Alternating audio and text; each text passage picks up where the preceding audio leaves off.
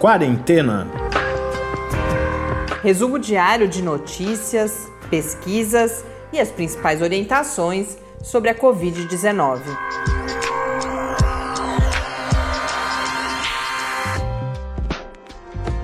Quarentena, dia 75. Olá, começamos nosso 75º encontro nesta sexta-feira. Eu sou Mariana Petson. E eu sou Tarso Fabrício. Sexta-feira que marca uma semana, não sei para vocês, mas para gente foi uma semana dura, dura de quantidade de atividades, quantidade de trabalho, mas agora chegamos a sexta, estamos novamente conseguindo gravar um pouquinho mais cedo, que tem uma, tem uma vantagem para a gente, mas tem uma desvantagem. Os números ainda estão muito provavelmente bem longe daquele que será o número oficial do Ministério da Saúde nesta noite, mas o número de óbitos, segundo o levantamento das secretarias estaduais, que já está em 27.276, se vier a se confirmar, e a probabilidade é que seja maior que isso, já nos coloca como quinto país em todo o mundo com maior número de mortes por Covid-19, passando, portanto, a Espanha. No mundo, segundo a Organização Mundial da Saúde, o número de casos é de 5 milhões 701.337 e no painel da John Hopkins este número é de 5 milhões 885.490. Hoje, em termos mundiais, confirmou-se o que o presidente Donald Trump vinha ameaçando já há algum tempo, ele anunciou o rompimento definitivo com a Organização Mundial da Saúde numa escalada de tensão, na verdade, com a China.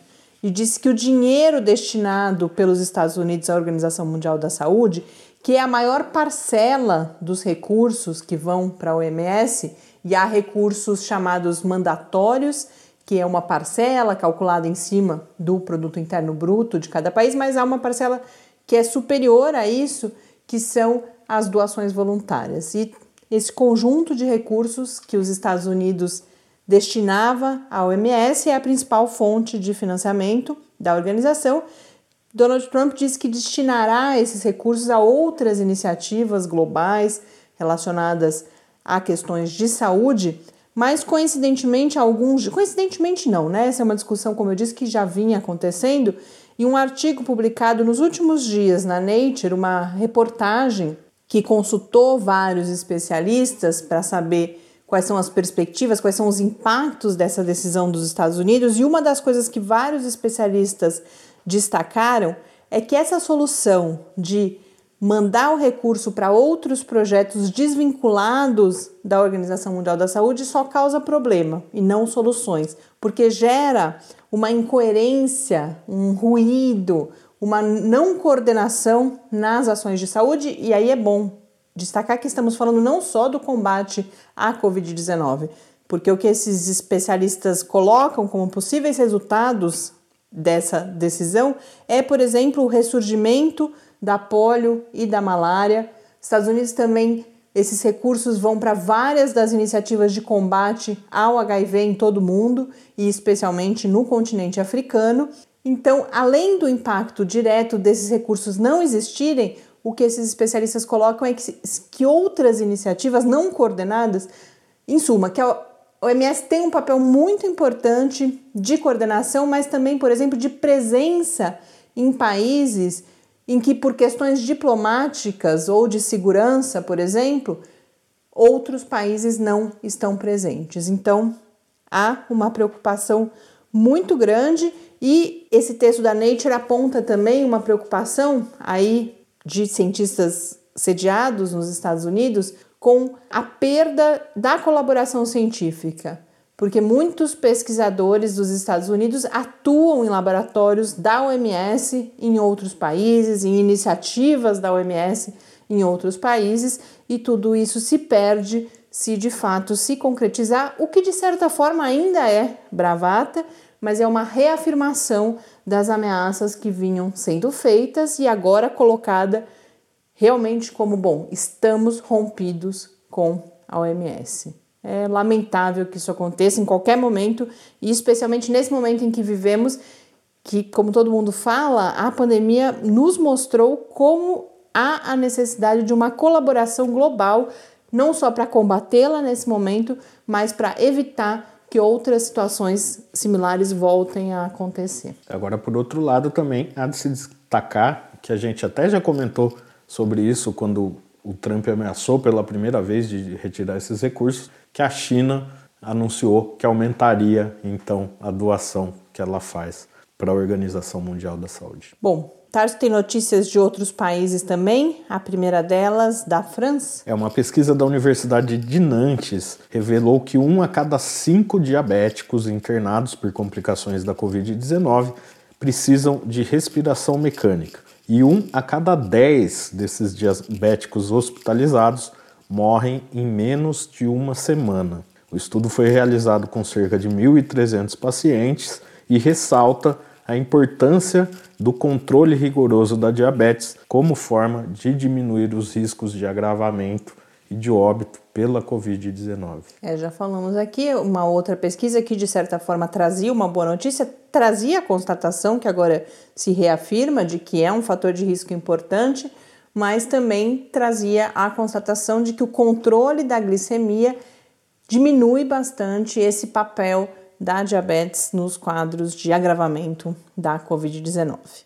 E temos uma outra notícia curiosa, embora também desperte aí uma preocupação. Essa vem da Índia. É, amostras de sangue com coronavírus foram roubadas por um grupo de macacos na Índia. Os animais atacaram um técnico de laboratório que transportava as amostras de pacientes já diagnosticados na Universidade de Meerut, e o receio é que esses animais se contaminem com o vírus e comecem a transmitir entre eles e também para as pessoas. Né? É, essa questão dos primatas é uma preocupação. Faz tempo que nos falava uhum. disso, mas logo no início da pandemia, alguns estudos mostravam a possibilidade de infecção e uma preocupação, nesse caso, não com o papel deles na transmissão, mas sim que populações sejam de dizimadas. de algumas espécies. E o Tess me falou, eu não sei vocês, eu não conhecia isso, que é muito comum esses macacos que roubam coisas na Índia. Eu não conhecia, nunca tinha ouvido falar. Bom, no restante da pauta nós temos duas notas aqui sobre desenvolvimentos tecnológicos, eh, ciência e tecnologia desenvolvidas aqui no Brasil, marcadas por muita criatividade um anúncio de uma colaboração que é algo raro entre duas grandes indústrias farmacêuticas para pesquisa de fármacos para o combate à Covid-19 e nos debruçamos com mais atenção sobre a questão da imunidade de rebanho, que tanto foi falada, e agora um artigo de revisão publicado recentemente traz os conceitos básicos para quem se interessar, uma oportunidade de entender melhor o que, que é esse conceito de imunidade de rebanho tão falado nesse contexto da Covid-19. Vamos começar então por um dos desenvolvimentos tecnológicos marcados pela criatividade aqui no Brasil. Pesquisadores da Unesp, de diferentes unidades da Unesp, desenvolveram o que eles chamaram de acelerômetro da Covid-19.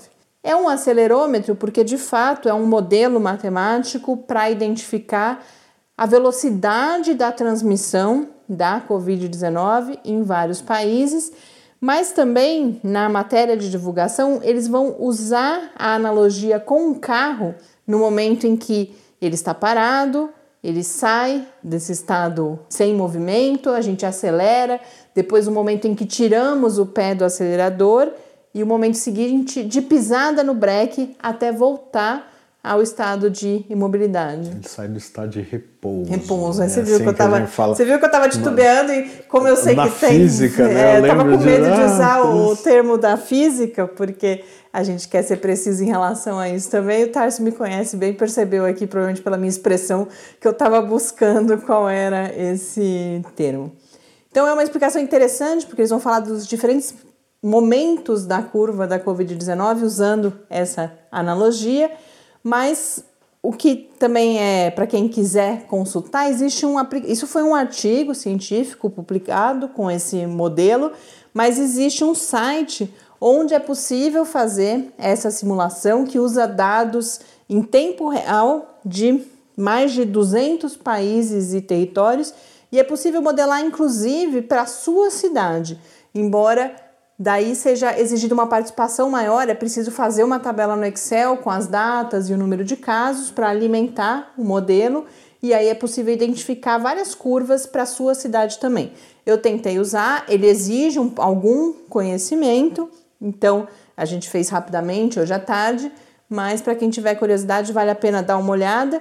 E a conclusão que eles chegaram, e que está na matéria de divulgação, não fui eu que fiz a simulação, que no Brasil nenhum estado ainda saiu do estado de crescimento exponencial, de uma transmissão ainda bastante acelerada da Covid-19. A gente compartilha a notícia lá no site do Lab, na área destinada ao quarentena, que é o www.lab, com i no final, barra quarentena news. E duas grandes companhias farmacêuticas, dentre sem dúvida nenhuma as maiores do mundo, a Roche e a Gilead, anunciaram uma colaboração em um grande estudo clínico randomizado com grupo controle de uma combinação de dois dos seus medicamentos que têm sido apostas aí promissoras no tratamento da COVID-19. Então a Gilead com o Remdesivir, que já falamos várias vezes aqui, um medicamento antiviral, e a Roche com o tocilizumab, que é um anti-inflamatório usado no tratamento da artrite reumatoide. Esse estudo, que vai recrutar 450 pessoas em diferentes países, quer justamente verificar o potencial do uso combinado desses dois medicamentos devido justamente a, a essas suas naturezas distintas, sendo um antiviral e um anti-inflamatório. Lembrando, faz algum tempo que a gente não fala aqui, mas que esse quadro inflamatório exagerado, a chamada tempestade de citocinas, é um dos problemas que leva aos quadros de agravamento da Covid-19. Portanto, o que será realizado é que um grupo receberá os dois medicamentos e o outro receberá só o remdesivir com placebo. Por que, que isso é feito? Ah, tá testando o remdesivir sozinho também? Não, é porque há uma regra ética nesses estudos é, com grupo controle que você não pode dar para o grupo que recebe placebo nada aquém daquele melhor tratamento ou do, da, da condição mínima ali, da condição ideal de tratamento. Você não pode deixar aquelas pessoas com algo menos do que já está já, já existe evidências de que promove de que uma resultado. melhora. Como o Remdesivir já tem estudos indicando o menor tempo de hospitalização, não seria ético deixar aquele segundo grupo só com placebo. Então ele recebe Remdesivir e placebo e o primeiro grupo recebe os dois medicamentos para se verificar tanto se há uma ação potencializada, mas também quais são possíveis efeitos colaterais desse uso combinado. Então, a gente segue acompanhando mais um passinho aí nessa busca por tratamentos eficazes contra a Covid-19. Vamos agora acompanhar nosso último quadro com o professor Bernardino da semana, em que ele fala de cuidados dentro de casa. A gente já conversou sobre isso em uma outra ocasião, mas falando principalmente quando se tem uma pessoa com sintomas ou diagnosticada em casa, mas ele vai falar das interações familiares como um todo nesse momento. Vamos conferir. Perguntas e respostas sobre a Covid-19. Professor Bernardino, que cuidados devem ser tomados para evitar a transmissão no próprio ambiente domiciliar também nas relações familiares, porque a minha impressão é que tem se tornado cada vez mais comuns, ao menos no ambiente aqui que me rodeia, encontros familiares. Talvez exista uma percepção de que a segurança é maior nesses contatos. Isso é fato? Considerando pessoas que moram juntas dentro da mesma casa, a melhor estratégia preventiva é a radicalização das medidas de higiene pessoal a separação dos artigos de uso pessoal, como toalhas, é, escova de dente, né? Não, não guardar junto, né? É, lavar as mãos com muita frequência, ter todo o cuidado com as coisas que traz da rua. Quando voltar da rua, colocar a máscara para lavar imediatamente e tomar todos aqueles cuidados que nós já vimos orientando em relação a quem sai de casa para ir à rua e voltar. Então, é, o distanciamento físico, se for possível, as pessoas não dormirem juntas, também são coisas importantes que ajudam a prevenir dentro de casa. Outra coisa é o seguinte: se tiver alguém doente dentro de casa, por exemplo, com sintoma respiratório, colocar essa pessoa em isolamento, né, com tudo separado, conforme já discutimos aqui também outra vez. Agora, reuniões familiares de pessoas que não moram juntas, a sugestão é que se evite que isso é, seja feito. Né? É, se a gente puder manter as reuniões familiares online, é a melhor estratégia. Agora, em última hipótese, não sendo possível evitar algum encontro familiar é, de quem não mora junto, então tentar manter o, o distanciamento de dois metros uns dos outros, usar máscara o tempo todo, não ficar se tocando, cumprimentando, abraçando, ou seja, pessoas que não moram juntas, mesmo que sejam da mesma família, quando elas se encontrarem, elas têm que se comportar como se elas estivessem encontrando com estranhos na rua do ponto de vista do isolamento social, do afastamento, coisas desse tipo, para tentar evitar a transmissão da Covid dentro de casa. Muito obrigada, professor Bernardino, e até a próxima segunda-feira. De volta aqui no Quarentena, hoje eu escolhi falar de forma um pouco mais aprofundada sobre imunidade de rebanho porque foi publicado nos últimos dias num periódico da área, importante na área de imunidade, que se chama inclusive Immunity, um artigo de revisão sobre o que é o conceito de imunidade de rebanho. Então, é um artigo muito facilmente compreensível, eu li ele hoje, recomendo a quem tiver curioso, é quase um artigo de divulgação.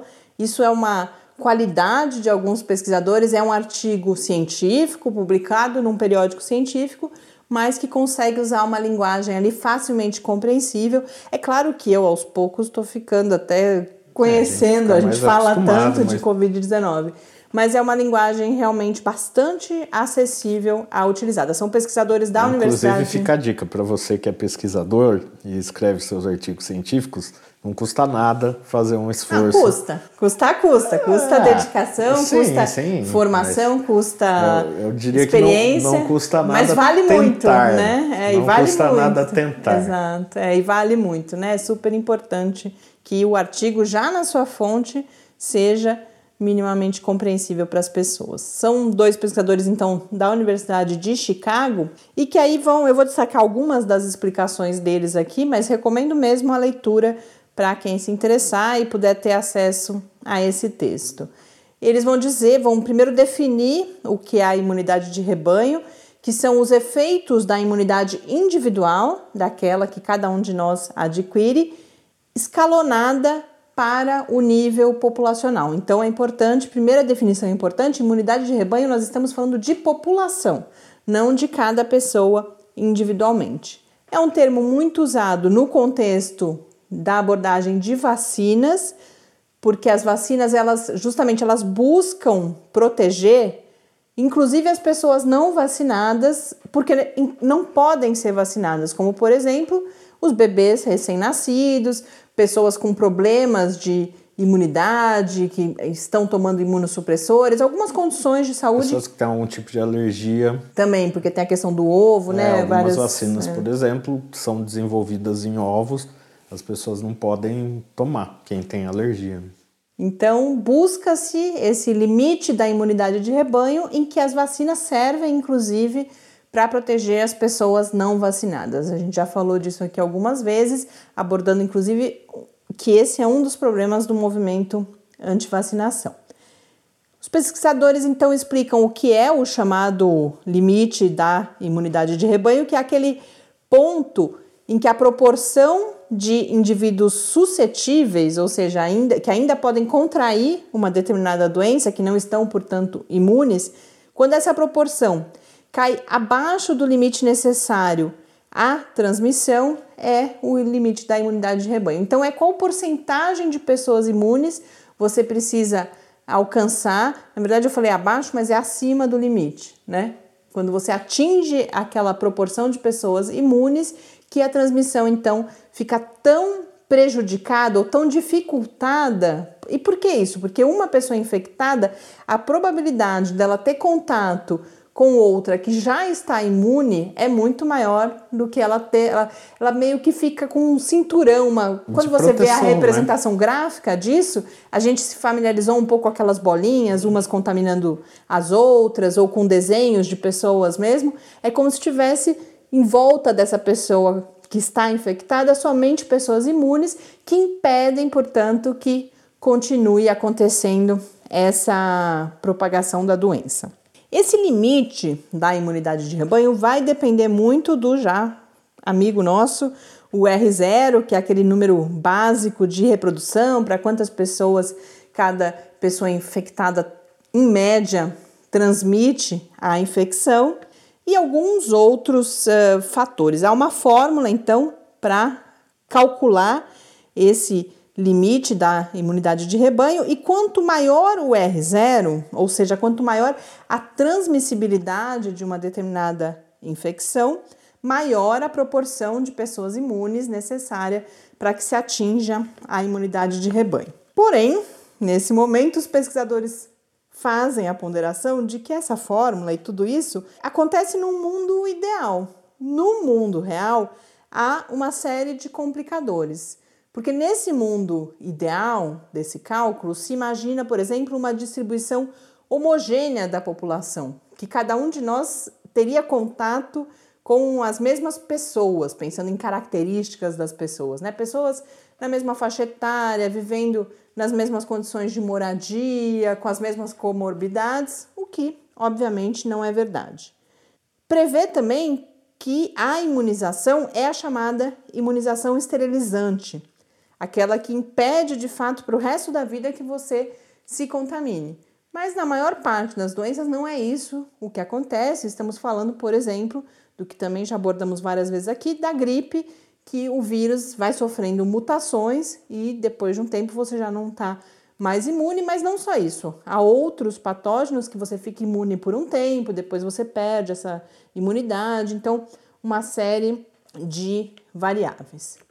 O R0, uma outra observação importante, ele depende do patógeno, ou seja, depende do vírus, por exemplo, a capacidade de transmissão dele, mas depende também de várias características populacionais. Ou seja, o R0 ele não é igual em todos os lugares para a Covid-19, por exemplo.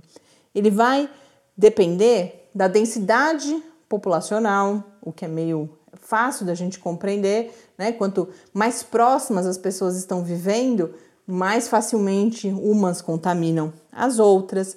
Vai depender de características demográficas, ou seja, a porcentagem de populações em grupos de risco em cada grupo populacional, as taxas de contato e uma série de outras variáveis. A partir de várias considerações que vão fazendo sobre os conceitos que vão apresentando e sobre essas diferentes variáveis, eles vão entrar em uma consideração sobre, bom, e a imunidade de rebanho na SARS-CoV-2 ou em relação ao SARS-CoV-2 na COVID-19? É possível falar em imunidade de rebanho? E aí eu reproduzo aqui a resposta deles porque eu achei muito clara, direta e impactante. É teoricamente possível, mas não existe um caminho ético para atingir essa meta, pois as consequências sociais são devastadoras. E aí eles fazem as contas. Então eles vão fazer toda uma revisão de literatura para chegar a um R0 médio, a uma taxa de mortalidade média, colocam várias limitações, mas a conta, aqueles, o resultado da conta que eles chegam é que seriam necessárias mais de 30 milhões de mortes para que pudéssemos pensar em ter imunidade de rebanho sem vacina, é claro, porque você também alcança a imunidade de rebanho depois que você tem a vacina. Mas sem a vacina pela infecção, eles estimam em mais de 30 milhões as mortes necessárias para se alcançar uma taxa de 67% de, de pessoas imunes, né, do total, que seria o que é calculado como uh, esse limite de imunidade de rebanho para Covid-19. E isso sem contar o que eles colocam, que tudo isso geraria colapso de sistemas de saúde e que, portanto, você teria muitas outras mortes devido à falta de acesso das pessoas ao cuidado adequado para outras doenças crônicas, né? E não só crônicas, mas inclusive as crônicas. Então, muito interessante porque me parece um nada é claro que é definitivo em ciência, mas é um artigo que é muito claro e vai explicando os conceitos, então não é um artigo de opinião, ele vai mostrando por que, que chega nesse resultado das 30 milhões de mortes e descarta então a imunidade de rebanho sem vacina, é sempre importante lembrar, como uma estratégia eficaz ou eticamente justificável de combate à Covid-19. Uma última notícia de pesquisa, depois a gente começa a entrar no clima do fim de semana, com Oba. alguns anúncios de lives. Aqui no Brasil, e essa foi eu, é uma notícia que eu dou com um sentimento especial, foi uma dica do meu pai, de quem eu estou com muita saudade, então hoje eu mando o abraço vai para o meu pai, que destacou a notícia publicada hoje, na, hoje ou ontem, na agência FAPESP, sobre um é, uma, é, é um conhecimento científico e já um desenvolvimento tecnológico para novos testes diagnósticos da Covid-19, cinco vezes mais baratos do que os testes disponíveis atualmente, que tem como base o paulistinha, aquele peixe. Que é o zebrafish, né? É, depois eles falam mais conhecido. Quer dizer, o zebrafish, mas no meio científico ele é mais conhecido como zebrafish, uhum. e quem já teve aquário é familiarizado com o Paulistinha. O Paulistinha ele é um modelo experimental importante em várias doenças, né, no desenvolvimento de fármacos para seres humanos. E nesse caso, o que, que foi feito? É, ele é um meio para a produção dos anticorpos que depois são usados no desenvolvimento de uma fita diagnóstica, onde você coloca uma amostra de saliva. E que vai é... reagir com, com, com, com o vírus, esses, né? É. O que, que eles fazem então? Eles pegaram uma proteína do SARS-CoV-2, do vírus, colocaram no peixe, isso gerou anticorpos, e esses anticorpos são passados para os seus ovos no processo de reprodução. Então, uma das vantagens, além, por exemplo, do, do peixe ocupar pouco espaço, isso já reduz custo, mas você não precisa sacrificar o animal. Você usa o anticorpo, o anticorpo que está nos ovos e aí eles produziram então essas fitas diagnósticas que têm uma outra característica, elas têm um QR Code que você usa um aplicativo para saber o resultado ali imediatamente. E o que eles preveem é que possa haver uma comunicação direta já, por exemplo, de dados epidemiológicos, contato com profissionais de saúde que podem orientar aquela pessoa caso ela tenha o resultado positivo, ou, por exemplo, se ela está com sintomas, mas o resultado deu negativo. Então, tem, a gente vê várias coisas envolvidas, desde a escolha do modelo experimental com o Paulistinha até pensar em um aplicativo que não só dá o resultado do teste, mas tem algum um potencial aí agregado que é de comunicação com os sistemas de vigilância em saúde e com os sistemas de atendimento em saúde também. Eu falei, falei, não contei quem fez isso que foram pesquisadores do Instituto de Ciências Biomédicas da Universidade de São Paulo, a USP, e eles participaram de uma dessas maratonas tecnológicas, as hackathons, que estão ficando cada vez mais comuns e muitas têm sido realizadas com o tema da Covid-19. Então, são equipes em todo o mundo que buscam soluções simples tecnológicas para o combate à Covid-19. Eles participaram de uma dessas, internacional, e conquistaram o terceiro lugar entre 600 projetos de 40 países.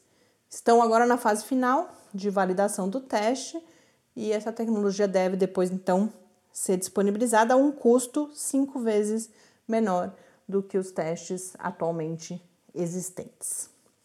Vamos para as lives. Faz tempo que a gente não falava de lives aqui. Teve uma época que ficou um pouco saturado, ninguém aguentava mais falar de live. É, ontem eu vi uma piadinha que era eu tenho medo de abrir minha geladeira e sair uma live lá de dentro. É, mas agora eu tenho impressão, se bem que é a gente que, não, que falou menos, mas continua tendo muito. É, as lives e os webinars. É, o webinar, webinar também, também tá bravo. Eu acho que eu tenho medo de sair debaixo da cama, assim. Eu já tô marcando webinar, não me eu tinha parado de usar a agenda, porque embora a gente esteja trabalhando muito, compromissos de fato com horário marcado diminuem, né? Quando você está trabalhando remotamente. Mas agora já tem que marcar webinars, porque em geral tem três, quatro para cada é. horário, você tem que escolher qual que você vai assistir.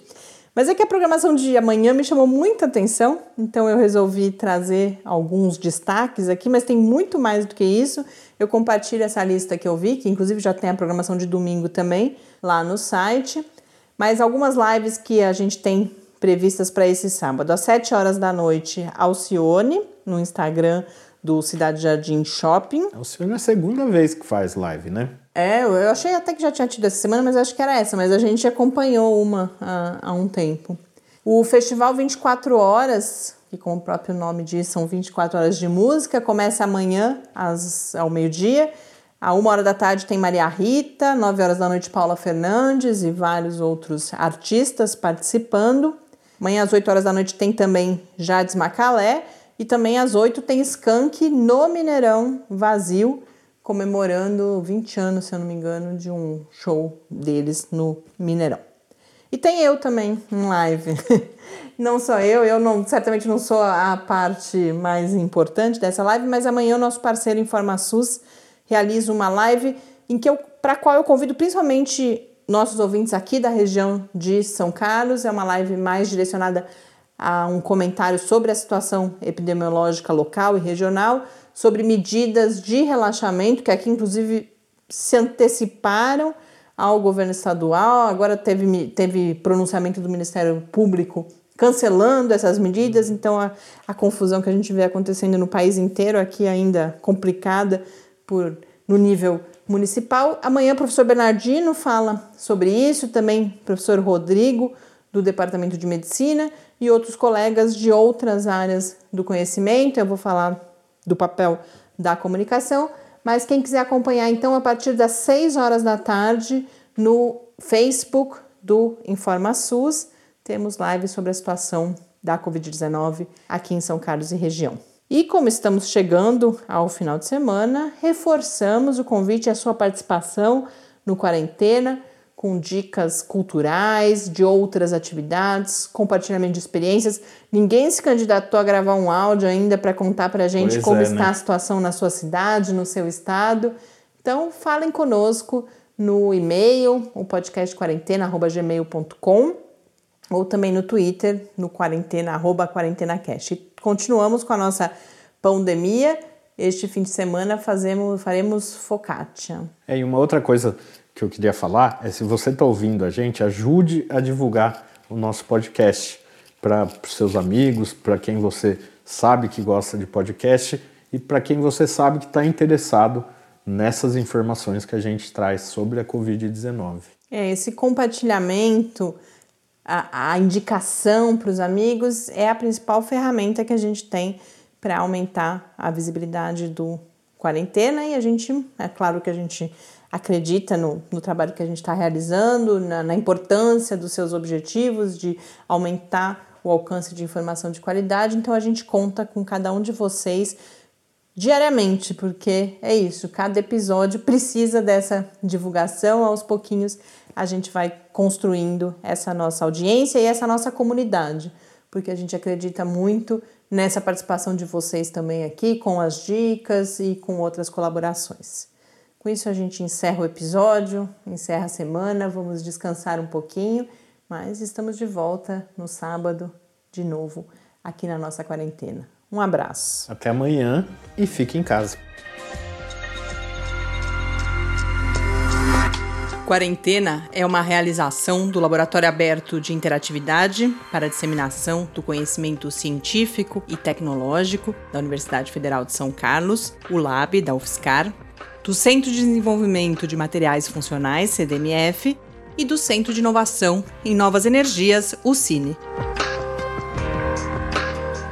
Pauta, produção e apresentação: Mariana Pezzo e Tárcio Fabrício. Arte e design de Henrique Mateus. Desenvolvimento web Eduardo Martins. Edição de áudio Lucas Stefanuto. Apoio Fundação de Amparo à Pesquisa do Estado de São Paulo.